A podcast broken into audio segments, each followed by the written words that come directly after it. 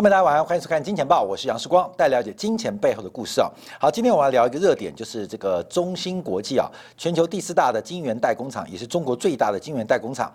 那关键的一个人事变动，这个呃，号称俗称这个台积电蒋爸的蒋尚义回锅，而且这一次啊是回锅兼任副董事长。前次在中芯的时候，他是一个独立董事的一个地位。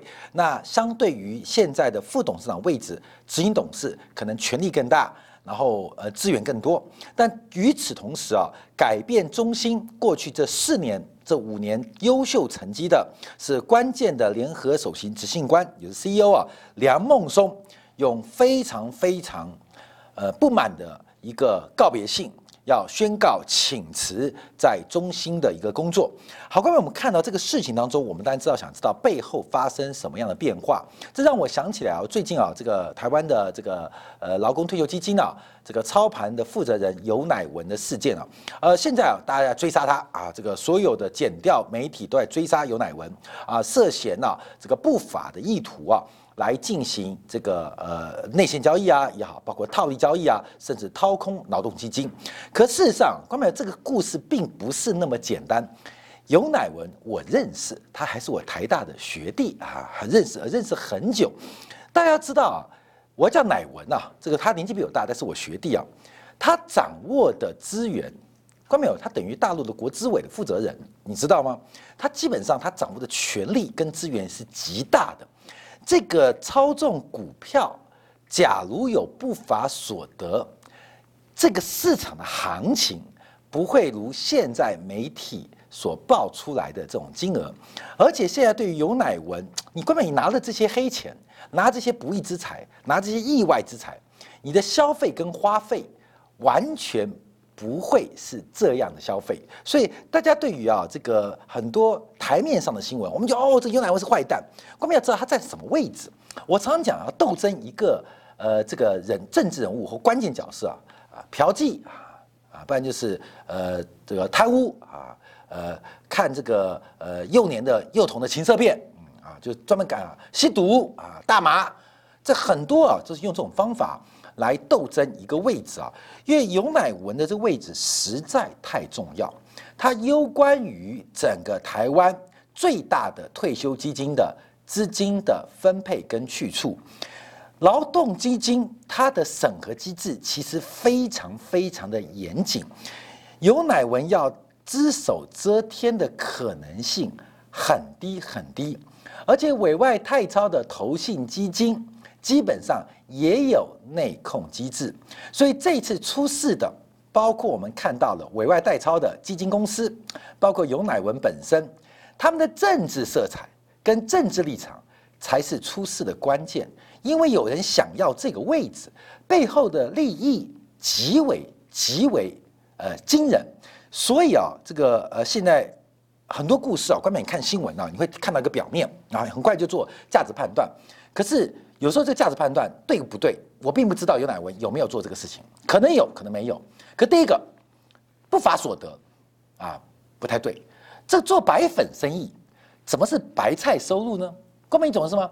假如他是个做毒品的，他是一个大农场主，他是做罂粟花，他有点想把罂粟花从很漂亮的花加工成为白粉，那怎么会是收白菜的这个是呃利益呢？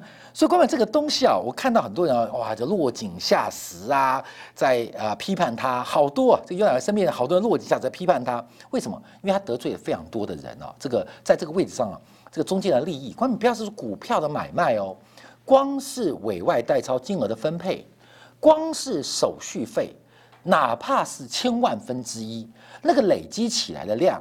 那个金额、那个利益都非常非常惊人，结果现在是指控尤乃温每个月每个月，呃，信用卡刷了十万，关门刷了十万，他管的是塑造的劳动基金，每个月花了十万，劳动基金本身的奖金就并不低耶。据我了解，其实就有奖金的分配啊，所以我为什么讲这个故事做开头啊？让大家了解到，其实很多的新闻事件它背后。都有不为人知的故事，所以今天我们主轴就要聊蒋尚义跟梁孟松到底有什么样的梁子，让梁孟松那么难过？而蒋尚义又是什么样的人？我们可以提到，蒋尚义就是李远哲的翻版啊。李远哲翻版，那李远哲有什么故事？今天我们跟大家来呃做一些剖析啊。所以为什么梁孟松看到蒋尚义回国，而且担任副董事长跟执行董事，事实上对他的 CEO 工作其实应该不会有太多影响。可是他非常不满，他不满的是什么点？我们都有做观察。好，我们现在台北股市啊，今天是大幅走高啊。昨天晚上苹果的利多啊，大幅的上调明年上半年的这个出货预期，所以使得整个昨天晚上美国股市在超级宇宙。第一大的全指股苹果大涨的带动之下，拉高了整个包括了从道琼指数，包括了纳斯达克科技股指数。那今天啊，也使得亚洲股市受惠于美国股市的水涨船高，跟着走高。可是昨天我们特别有提到，这个外资在今天要做结算，期货结算，你要知道它是多单做结算，空单做转仓。我们这边提供了一个资料，当然外资今天现货买超，可是并没有扭转过去一个月来存量。大幅的站在空方的思考，另外在结算完之后，外资是直接空单开仓，这是近几年来非常难得见到。台湾代表新市场之一，外资竟然在期货是用一个空单开仓，是一个空单开仓，这是个很特别的现象。昨天我们特别提到，从十大特定交易人，十大特定交易人从单月份跟所有月份啊，今天结算完之后哦。昨天啊，所有事情十二月份就在今天做结算，是一月份合约。我们要注意到，因为这个结算的合约的关系，它会决定于后面行情的一个变化跟发展。过去几次在九月、在十月，其实不含外资哦，在十大特定交易人当中，它都出现拉高结算。可在下个月份。其实以台北股市、以新上为例，都出现修正跟拉回，所以今天台北股市虽然大涨，那我们还是挺外面注意到这个转仓的一个变化跟风险。那现在啊，其实做空非常简单，因为停损就在新高，就是过了新高先停损再说，把风险看好，这个风险是最重要的，机会也是不断存在的，所以把风险看好，那所有的机会。它是会连续或随机性的发生，所以过新高就停损，过新高就停损。那没有过新高之前，后面有这个转仓空单，我们可以持续观察。那今天晚上最重要的事情就是美联储的利率决策会议，年底做一次。那我们在昨天下的赌注就是川普的逃命坡接近尾声。那我们接着要看看美联储会不会丢出极为鸽派的声音。还是会出乎预期出现不同的一个解读，这是我们可以做观察跟期待的。好，那我们回来看一下啊，这个梁孟松跟蒋尚义之争到底发生什么事情啊？蒋尚义回国啊，因为这个武汉红星臭掉了嘛。呃，烂尾了嘛，所以就回国当中心的副董事长。等一下我们讲蒋尚义啊，因为蒋尚义基本上他啊，他的这个在股票市场、资本市场啊，呃，他做这个负责人呐，啊，基本上啊，等一下举几个例子让大家看到，这个中芯国际啊，今天股价重挫大跌，早上还停牌，呃，不是没有原因的啊，不是没有原因的，不是梁孟松要离开，而是蒋尚义这张这只乌鸦啊，基本上啊，我跟大家提醒一个故事，当年呢。他离开台积电啊，离开台积电啊，这个工程生队啊，送去这个台积电子公司养老。其中一个叫金财啊，金财我也非常熟，也去这个演讲过，讲红色供应链啊，也演讲过。那这个金财啊，这个他回国的时候，当时股价因为刚好是两千零七年八年，哎呀不错，股价很热啊，从三十块涨到一百七，嗯，涨三块涨一百七，结果抢上亿经营到最后一百七，你知道跌到什么时候吗？台积电的子公司金财哦，从一百七十块。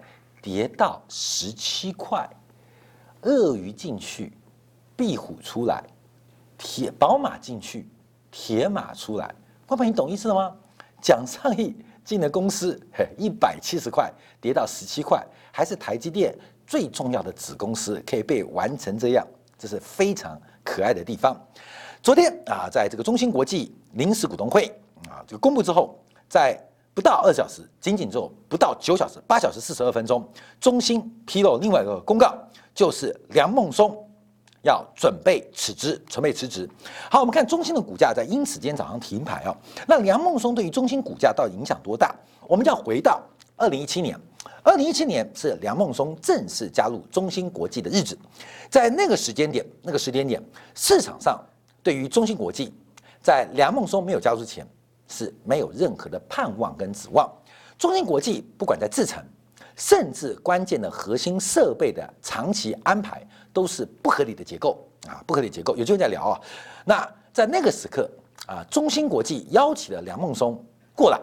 梁孟松过来，你知道给中芯国际带来多大的一个刺激吗？当时的股价从六块九一路涨到十四块七毛六，在中芯国际制程不顺、资本募集没门、产品开发障碍、客户还不知道在天涯海角的哪一个地方，但因为梁孟松的加盟，让中芯国际股价短短的不到三个月。股价上涨了百分之一百一十四，这是当年呢，这个二零一七年啊，这个梁孟松加入中芯国际，国际对他股价影响。后面中芯国际经过了三年到四年的一个修复跟调整，在梁孟松带领之下，股价在今年七月十六号在科创板挂牌的时候，已经来到了四十四点八块钱，来到四十四点八块钱。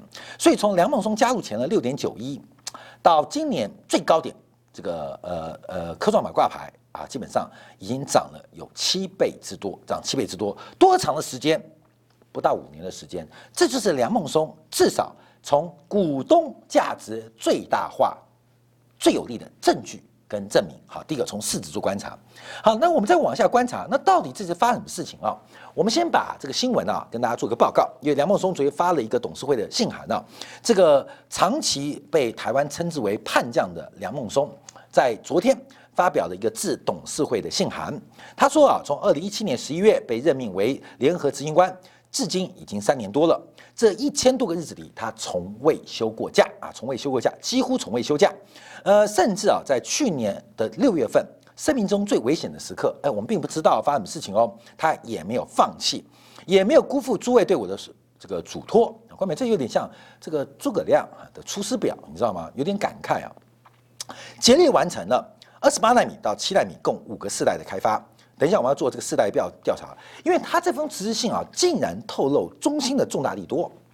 从二十八纳米到七纳米五个世代的开发，一般要花十年，他带领了两千多个工程师日以继夜，短短的这三年多时间不到就完成了。那他提到了，他来到大陆啊，呃，本身就不是为了谋取高官厚禄，只是为想为大陆的半导体尽份心力。从二十八、十四到十二纳米到 N 加一到 N 加 two。七纳米的技术，关键这是首次公开哦，因为在过去法说会怎么问梁孟松都不能讲，因为这是呃未知讯息啊。他这一次在辞职信这个公开讯息当中，竟然透露出来了七纳米的开发完成，而且就在明年四月要进行风险量产，这代表中芯的制程在没有 EUV 的前提之下，做出了技术最大的突破，这个。科技上的一个呃贡献，就像钱学森回到中国把中国的两弹一星搞出来一样。你没有工具，可是可以生出产品。在没有 EUV 的这个机台之前，它可以用传统的 DUV 曝光机，能做到七纳米的制程，而且就在明年四月份就要进入风险量产，甚至中芯国际的五纳米、三纳米。他也提到了八大技术啊，八大项技术，但他就不会讲了，因为这个是辞职信，他也没讲那么多。已经展开了，现在就等待设备到来。，UV 光刻界到来，其实虽然在美国包括荷兰的阻挠之下，现在中国没有，可是随着 UV 的普遍化跟量产化，中芯迟早会拿到这个机台。有这个机台不代表有用哦。观众朋友，重点是你技术储备够不够？所以对于梁孟松的规划来讲，等到光刻机一到，就可以全面的进行，包括了这个呃投片，包括风险的试产，甚至量产。所以这是一个短期目标，而且是超出预期了。可是，在十月九号一个礼拜三的早上，接到董事长电话通知，蒋尚义要来当副董事长。他觉得十分错愕跟不解。他第一个觉得事情毫无所惜，第二他觉得他不被尊重跟不被信任，所以他觉得他要为这个前景啊，呃放弃了啊，就放弃了。然后他现在他提到，而且他特别要求，希望董事会董秘要把这一个声明列为董事会的正式记录。谢谢大家。好，看没有？梁孟松非常生气啊！你可以从他这个语言当中啊，他感到不仅仅是失望，而且挫折。我们先看一下梁孟松的过程啊。观众朋友，你要知道，梁孟松这个辞职信讲到的是七纳米，讲到是七纳米。我们不要讲七纳米，我们先往前对啊。你知道中芯国际输给三星、输给台积电多长吗？多久吗？不是单纯的一个、两个、三个、四个时代而已。从过去包括二十纳米到二十八纳米、二十八纳米、二十纳米到十六纳米到十四纳米，中芯国际输台积电跟三星国际至少四年以上，甚至要量产五年到六年啊。光明这张记录可以看到，所以过去中芯国际它制成。的落后不仅是技术，不仅是设备，包括客户，包括了良率，输给全球的代工霸主台积电，可以讲是四到六年的差距。在一个科技时代，四到六年就是 iPhone 十二跟 iPhone 六的比较啊，这是一个非常恐怖的距离。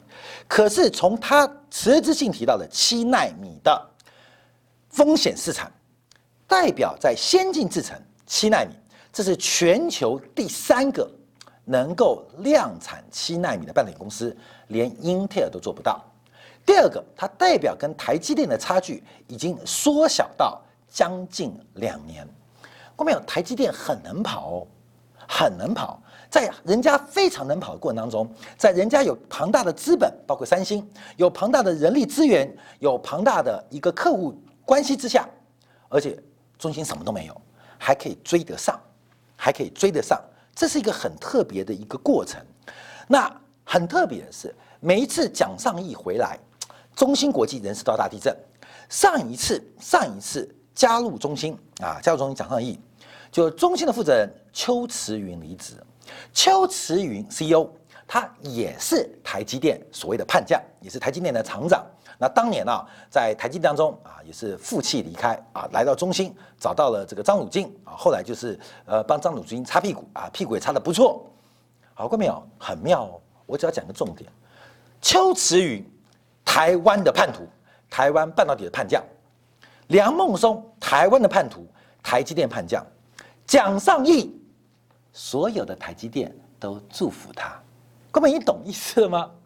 台积电到中心的。担任要职的都是叛将，都是叛徒。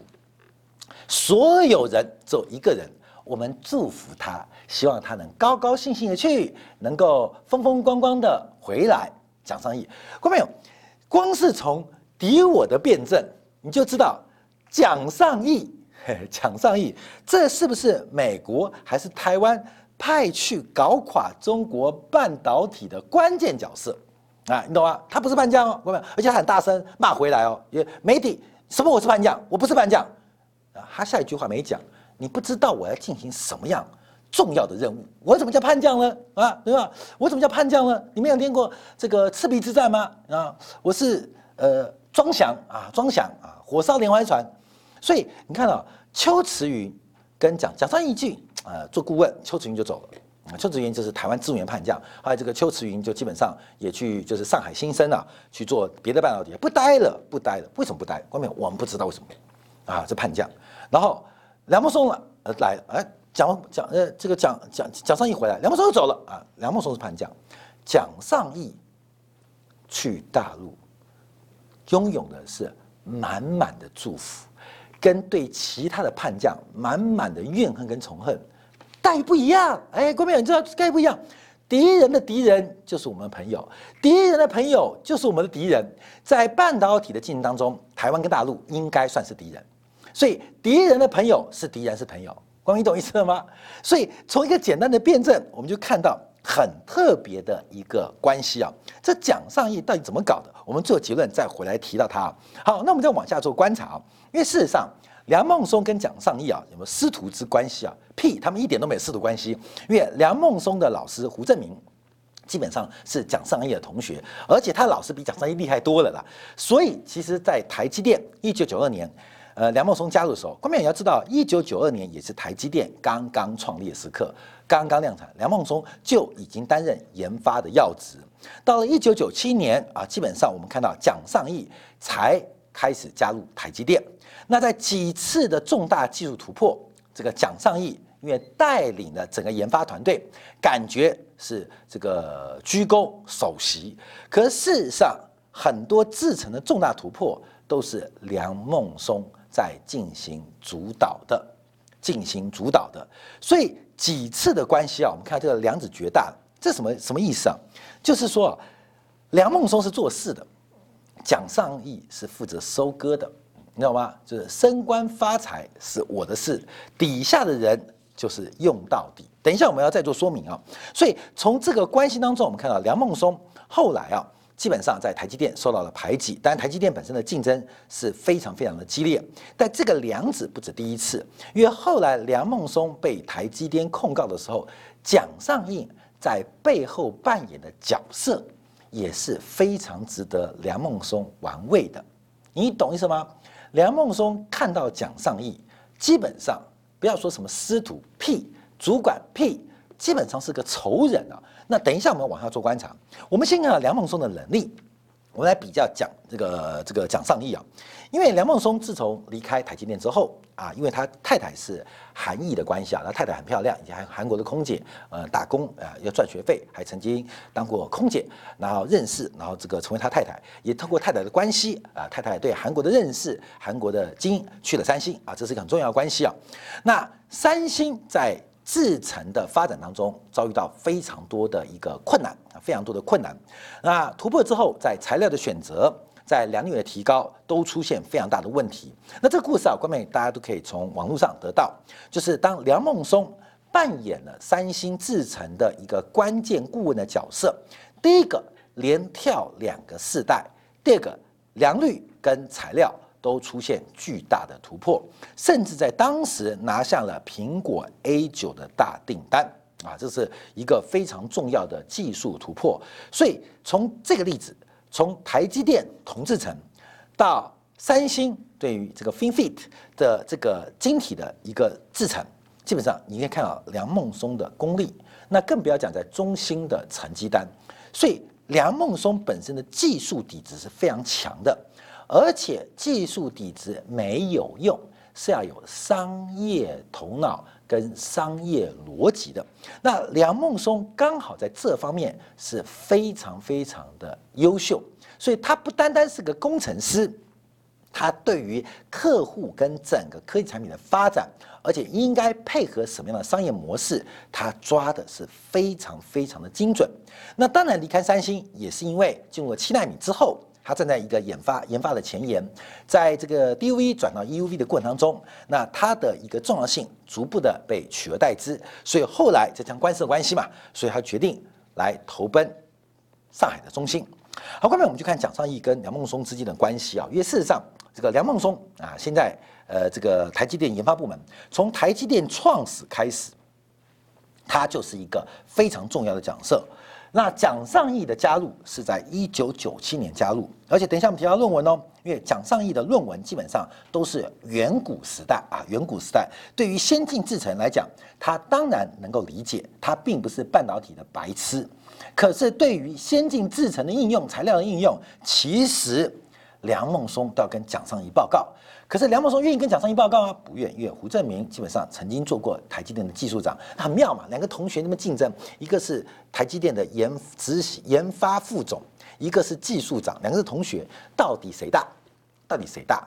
技术长啊，关没有？就是负责掌握军权的，副总是掌握资源的，将军打仗要粮草，粮草由蒋尚义负责，所以。梁孟松老师其实待的也不久哦，就很快的就没有担任台积电技术长的位置。为什么这个他的老师跟蒋尚义是有点同学竞争的一个关系啊？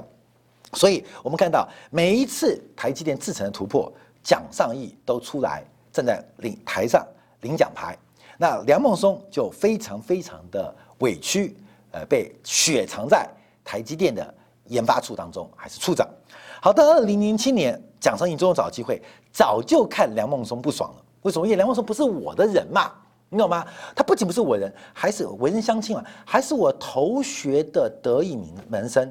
而我同学拿到了这个，包括中研院啊，这个工研院的这个呃等等的院士啊，在国际得到很高的技术的威望，因为他做了半导体材料的重大突破嘛，早就不爽这个同学了。我可以想象，重点，梁孟松他得意学生，这不可能是我的人。好，看，终于找到机会，两千零七年找了机会，就把梁孟松。雪藏起来，甚至有降职的味道，把身边的兵马人士全部打掉，就是把梁孟松完完全全的架空。那我们就看到梁孟松哦，因为梁孟松后来离开台积电去山西的时候，带了一堆台积电的技术骨干走，所以为什么这些人要跟梁孟松走？后面台积电待遇不好吗？啊，或许三星挖角，薪水开个两倍、三倍、五倍。不会是为这个钱赚差一点了，不会。看没有？当你有一亿的时候，跟有五亿的时候是没差别的。除非一亿变一百亿，那就有差别。一亿跟五亿还是一样，还是要吃饭，还是要拿筷子。那这些人为什么跟梁孟松走？我们去想想看。梁孟松不仅是技术材料的领先，另外他帮大家兜了一个很好的局。更重要的是，梁孟松他带人的方式虽然很严苛，但他的团队愿意跟这个老板，这是梁孟松的成功。我们对比蒋尚义，他从来没有能力带任何人进台积电，他也没有能力带台积电的人才走。你不是蒋爸吗？大家都认你当爹啊！他去任何地方，他都没带走任何人。他讲的很好听，我因为敬业禁止的关系，所以我不挖人。不挖人是你挖不到人吧？关键这很重要，到底有没有人愿意跟你走啊？有没有跟你走？没有人愿意跟你走，每个人都叫你讲爸讲爸，拍马屁的一堆啊！关键可是真的需要帮忙的时候，叫你爸的子弟兵哦哦，我在忙，对不起，在忙啊！关没有啊？电话没有讯号，收不到蒋爸的电话。蒋尚义他的过程就如此。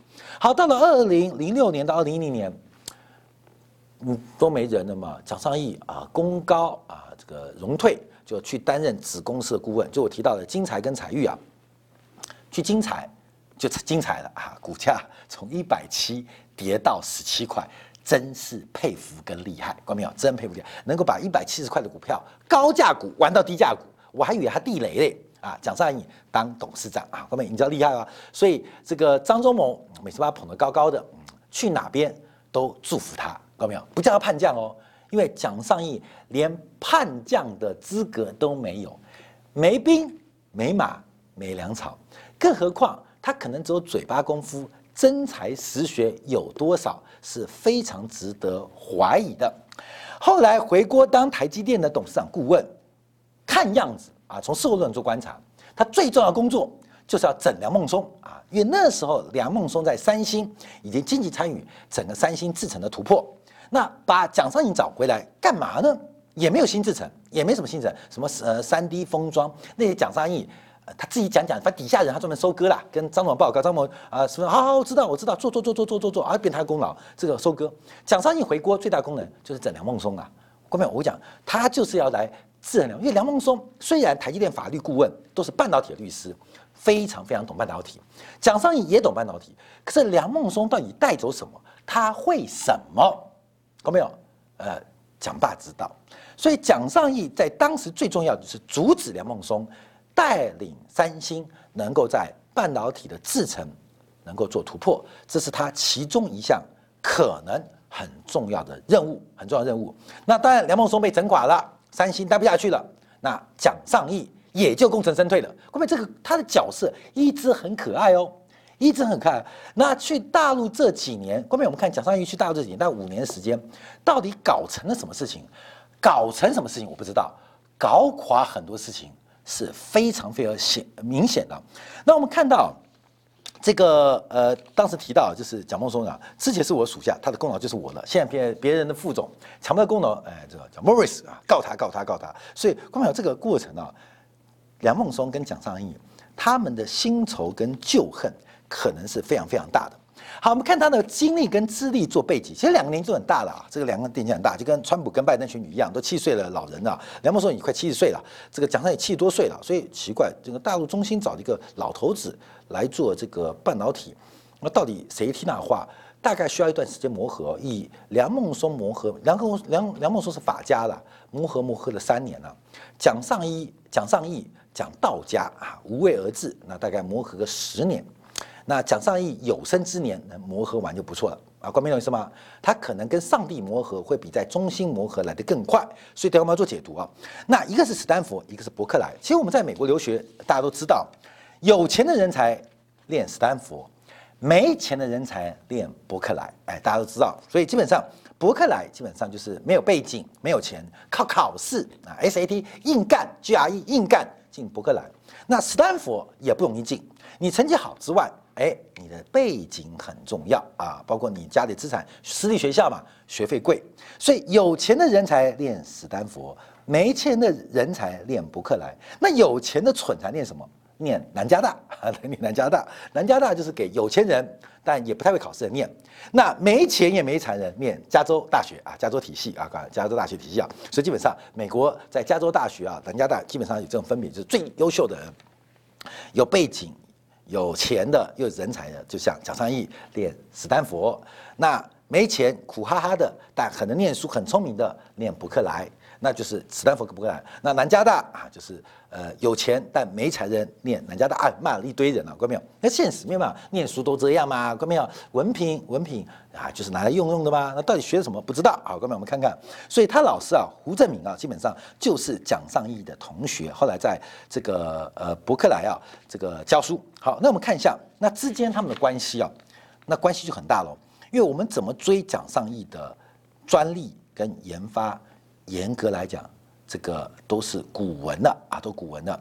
那梁孟松的专利就非常非常惊人，梁孟松个人的专利就非常非常惊人，所以胡正明啊非常非常欣赏他这个得意门生，他本身的专利就非常非常惊惊人啊。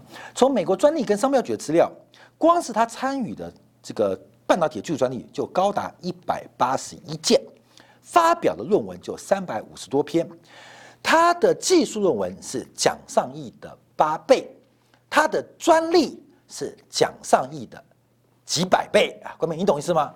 所以叫蒋尚义领导梁孟松，这个蒋尚义的管理能力很重要。什么叫管理能力？管理分成两种，一种叫向下管理。一种叫向上管理，向上管理就管梁孟松，梁孟松不好管，因为这个人这个工作狂啊，这个是个直男工程师嘛。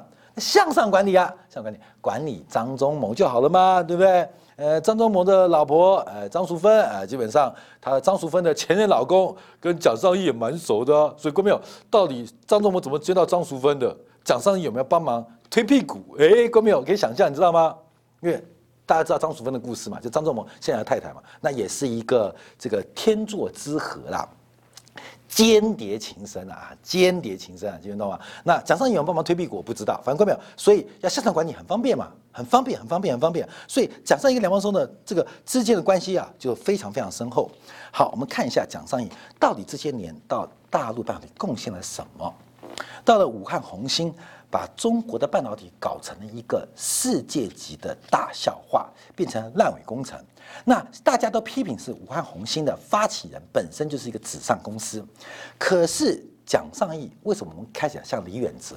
后面有其他们都是半导体的专家啊，这个专家以视光的对半导体了解，他当然是专家。可是以半导体产业当中，他是什么样的专家？也是专家，很会钻的专家。大家都知道李远哲啊，基本上他的募款能力跟他的这个产品或他的研究计划，研究计划不是产品，研究计划的判断是很强的。所以李远哲能够拿到诺贝尔奖，其实最重要是李远哲的实验室拿到诺贝尔奖。李远哲有能力募集到资金来支持他整个团队的研发计划，所以让最后这个李远哲实验室得到了诺贝尔奖的肯定啊！关没有？这李远哲很厉害，不是他不懂化学哦。而是他更强能力是除了化学为基础之外，他更懂得做人处事啊，做人处事。像施工不懂做人处事，梁孟松不懂做人处事，像蒋爸啊就很容易也很会懂得做人处事。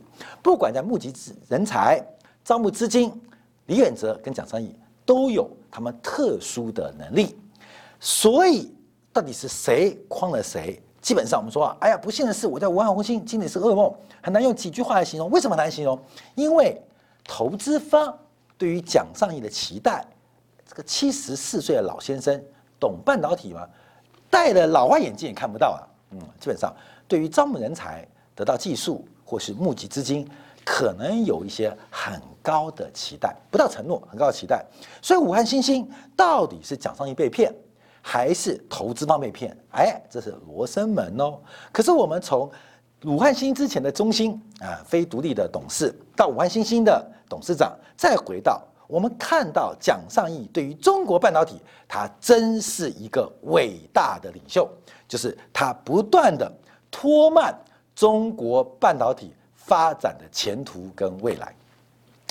呃，我们做政治工作啊，其实在过去在政党服务啊，常接到很多台商的抱怨啊，台商的一些呃这个就是一些陈情啊，其实最高的比例。就是台湾人坑台湾人，台湾人很会坑台湾，因为台湾人看到对岸的同胞，其实有时候是有防范的啊，有防，因为人家可能地方呃呃这个呃的的龙头啊，有地方关系啊，讲的地方我听不懂，都有防范的。可台湾人很容易在大陆依赖台湾人，所以最多的澄清案件，大部分是台湾人坑台湾人，而坑台湾人的台湾人，到底他抱有什么样的情怀？